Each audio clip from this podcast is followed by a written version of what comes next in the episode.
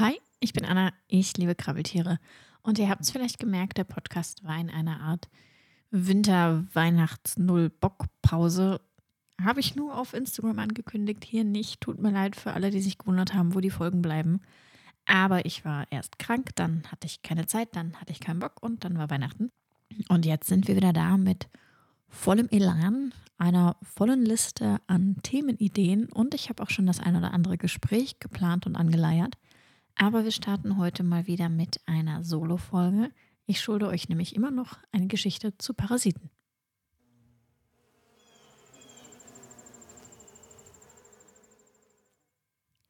Im klassischen Solo-Folgenstil habe ich wenig vorbereitet. Ich habe aber schon seit einiger Zeit diverse Tabs auf meinem Tablet offen und die gehen wir jetzt einfach einmal durch.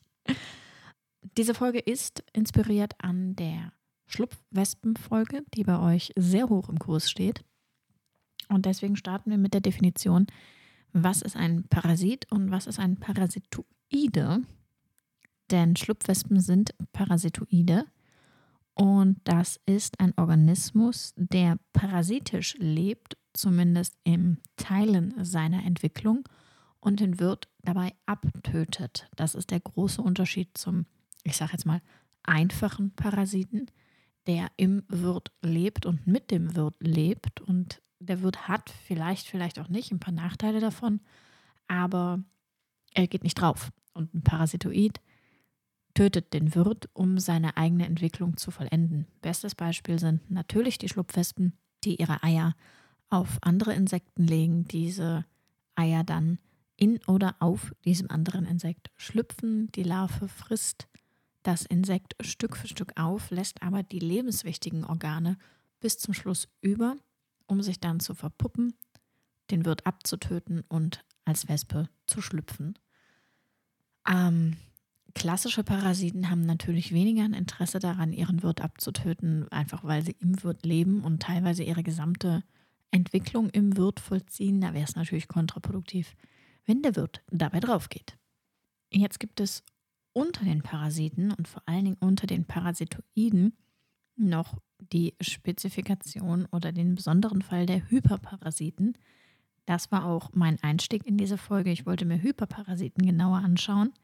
Und zwar sind Hyperparasiten Parasiten, die einen anderen Parasiten parasitieren. Wie oft kann man Parasiten in einem Satz sagen? Anna so, ja.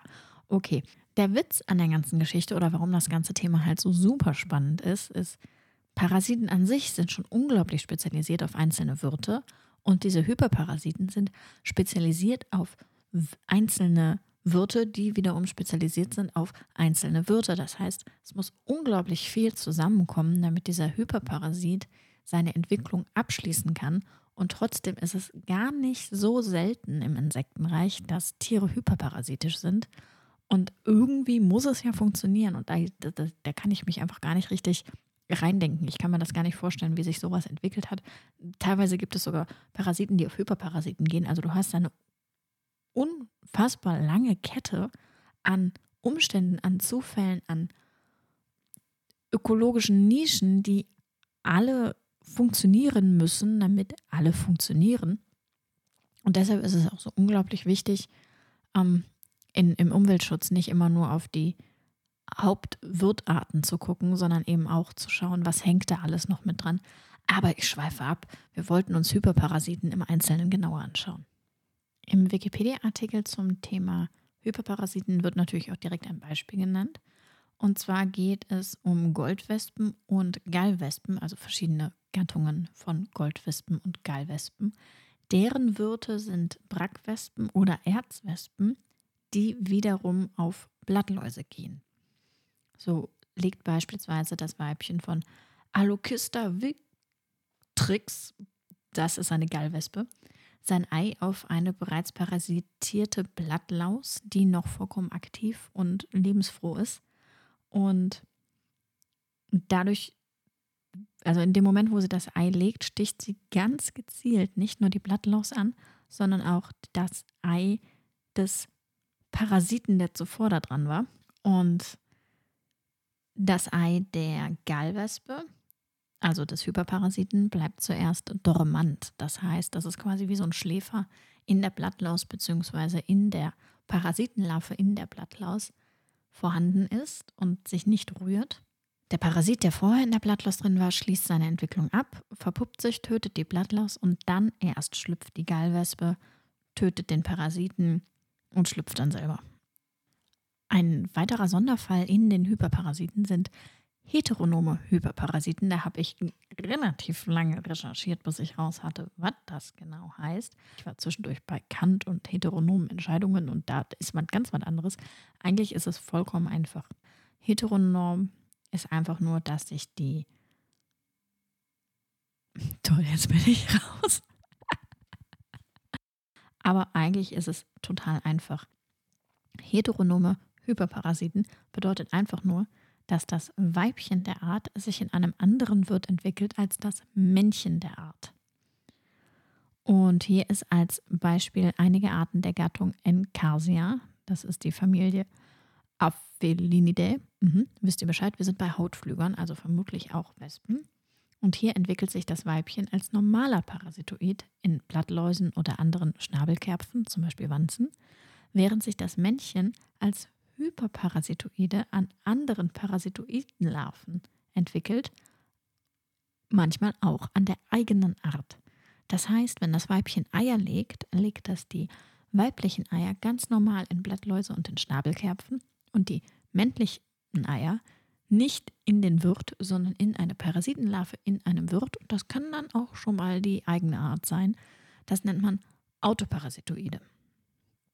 Wobei sich mir die Frage stellt, wie hilfreich eine solche Vorgehensweise im Arterhalt wirklich ist, wenn wir jetzt davon ausgehen, dass das Weibchen hauptsächlich die eigenen Nachkommen durchbringen möchte, kann es natürlich hilfreich sein, andere Nachkommen der eigenen Art platt zu machen, aber irgendwie auch eher nicht so zielführend, oder? Ein weiterer besonderer Fall unter Hyperparasiten ist das Kleptoparasitieren, Klepto von Clown. Das ist ein Parasit, der einer anderen Art die Nahrung stiehlt.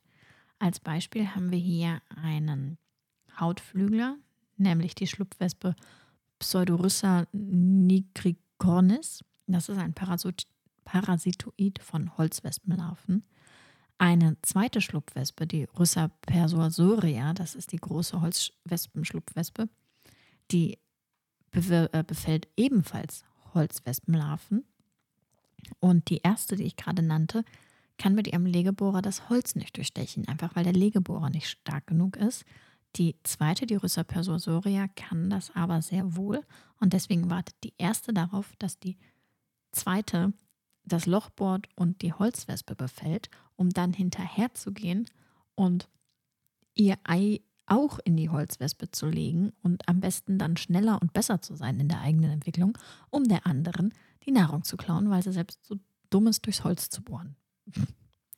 Das muss sich doch, oh, ich kann mir immer noch nicht erklären, wie sich sowas alles entwickelt hat. Das ist der Wahnsinn. Also wenn irgendjemand zuhört, der daran forscht, an der Evolution dieser Geschichten, schreib mir, ich will mit dir reden. Ein Beispiel zum Thema Hyperparasitismus habe ich tatsächlich schon einmal angesprochen in der Schlupfwespenfolge. Wir gehen da jetzt nochmal genauer drauf ein. Und zwar geht es um den dunklen Wiesenknopf-Ameisenbläuling. Pengaris nausitus mit OU. Im frühen Entwicklungsstadium leben die Raupen ganz normal auf Blütenkopfe von einer bestimmten Pflanze und erst im Spätsommer werden sie unter anderem von der roten Gartenameise in die Nester geschleppt und überwintern dort. Dann leben sie räuberisch von der Ameisenbrut, zählen also als Parasite. Und jetzt haben wir eine Schlupfwespe, die ins Spiel kommt, die Neotypus melanocephalus.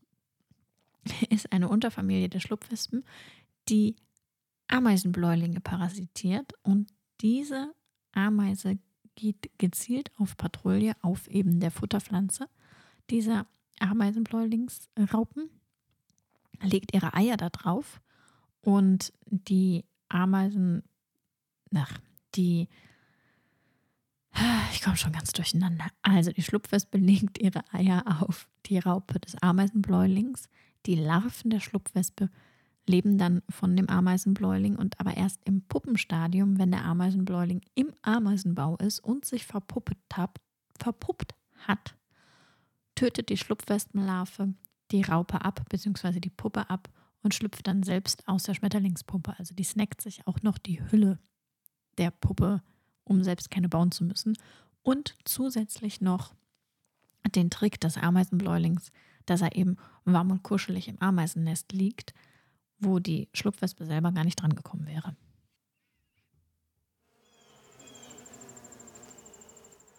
Und ich muss leider sagen, dass das auch schon alles ist, was ich an Beispielen rausgesucht habe für heute. Da das Ganze so ein extrem komplexes System ist, ist auch die Informationslage relativ dürftig. Das Beispiel mit den Holzwespen von eben habe ich zum Beispiel nur gefunden im Überartikel zu Hyperparasitismus oder zur Holzwespenschlupfwespe der Rhyssopersuasoria, die ich sicherlich falsch ausspreche, aber egal. Ich habe keinen Artikel gefunden zum Hyperparasiten selbst.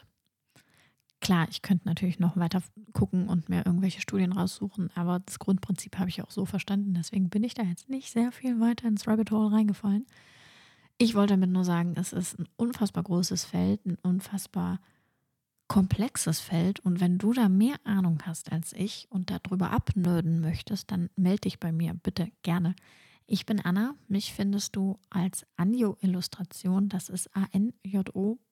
Illustration auf Instagram. Oder du schreibst mir direkt über den Kanal vom Krabbeltier Talk. Den gibt es auch auf Instagram. Die Links und Quellen zu dieser Folge findest du wie immer auf krabbeltiertalk.de. Ich selbst habe noch einen kleinen Online-Shop. Da kannst du gerne mal vorbeischauen, falls du noch Insekten-Merch brauchst oder ein Geschenk für einen Insekten-Nerd, gerne vorbeischauen. Ich freue mich. Und zu guter Letzt noch eine Bitte. Ich habe ein neues Mikrofon-Setup. Ich weiß, dass es sehr harsch klingt aktuell. Ich arbeite dran, aber gerne einmal Feedback, ob euch auch das stört, was mich stört oder ob ihr das vielleicht gar nicht hört. Und das habe ich noch nie getan, aber wenn du diesen Podcast auf Spotify hörst, dann klick doch bitte einmal auf Folgen und dann sind da so ein paar Sternchen, weißt du? Das sind so, so, so fünf hellgraue Sternchen.